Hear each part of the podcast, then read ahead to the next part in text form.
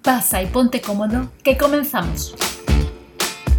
Bienvenido a una nueva temporada de este podcast Sobrevive como puedas, que como ves tiene algunos cambios, empezando por la sintonía y finalizando por una nueva sección que en realidad para los que estuvisteis más atentos ya os adelanté de una forma u otra en algún episodio anterior.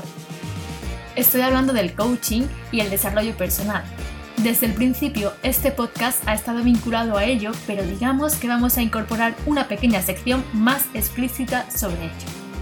Además, volvemos con el firme propósito de retomar los tiempos de duración iniciales, es decir, no superar los 10 minutos, pues la idea es que este podcast sea ameno y que aporte mucho en poco tiempo. Dicho todo esto, ahora ya sí, comenzamos. Hoy vamos a hablar de la luna, pero no de la luna desde un plano filosófico o poético, sino más bien físico. ¿Es cierto que estuvimos allí? Según todos los datos de historia, los astronautas de la misión Apolo 11 pisaron la Luna el 20 de julio de 1969. Sin embargo, hay un gran número de personas escépticas que aseguran que todo fue un montaje. Creo que en esa fecha y en ese momento, cuando casi toda la humanidad contemplaba cómo Neil Armstrong y Buzz Aldrin clavaban la bandera estadounidense en la Luna, nadie se cuestionaba nada más allá.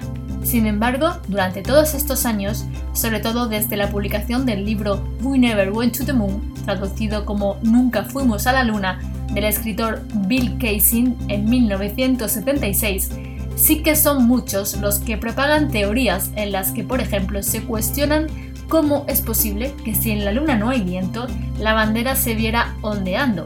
Otra de las preguntas que lanzan es cómo los astronautas no sufrieron daños por la radiación al cruzar los cinturones de Van Allen que rodean la Tierra y concentran partículas cargadas de la energía del Sol. La NASA, ante estas y otras preguntas, siempre ha dado explicaciones racionales, Incluso han aportado pruebas de que la Luna se ha pisado en total seis misiones del programa Apolo entre 1969 y 1972.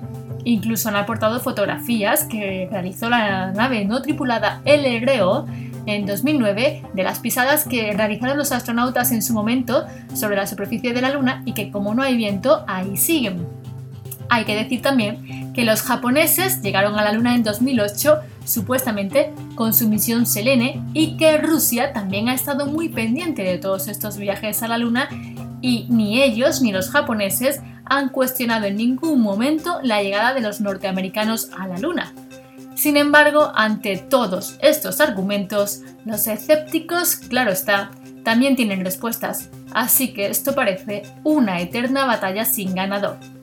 Lo que sí es cierto, y yo me pregunto desde aquí, es que si en 1969 el hombre pudo ir a la Luna y han pasado 51 años ya desde aquel hito, ¿por qué no hemos vuelto a ir a la Luna de forma oficial?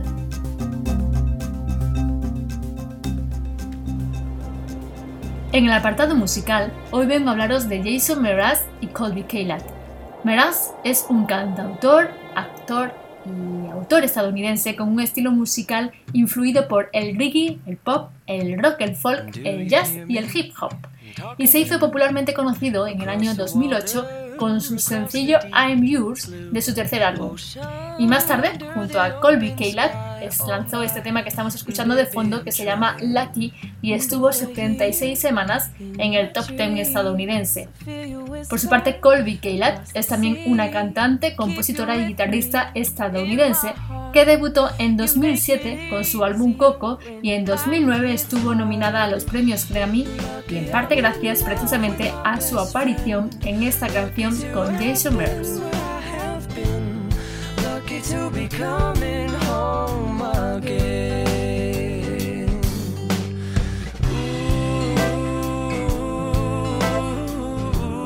Inauguramos esta nueva sección de desarrollo y crecimiento personal y lo hacemos hablando del presente.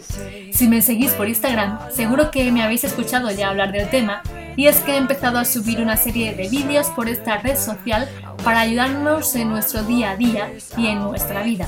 Si queréis estar más al tanto, os dejo en comentarios mi nombre en Instagram por si queréis buscarme y seguirme.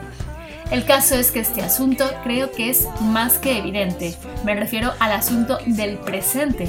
Y quizás por ello se nos pasa inadvertido y lo olvidamos.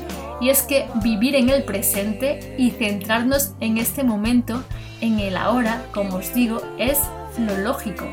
Presente significa regalo. Y es precisamente eso, un regalo de la vida que quizás mañana no tendremos. Por ello, debemos concentrarnos en este instante, intentando dejar a un lado preocupaciones del mañana y asuntos del pasado. El pasado, pasado está, y el futuro ni siquiera lo tenemos asegurado. Si no estamos aquí y ahora, realmente no estamos viviendo y estamos con la mente puesta en una realidad paralela con lo que estamos dejando al lado justamente la realidad que sí que tenemos. Por lo que a partir de ahora Propongámonos todos vivir aquí y ahora. Carpe diem, como se decía en el antiguo latín.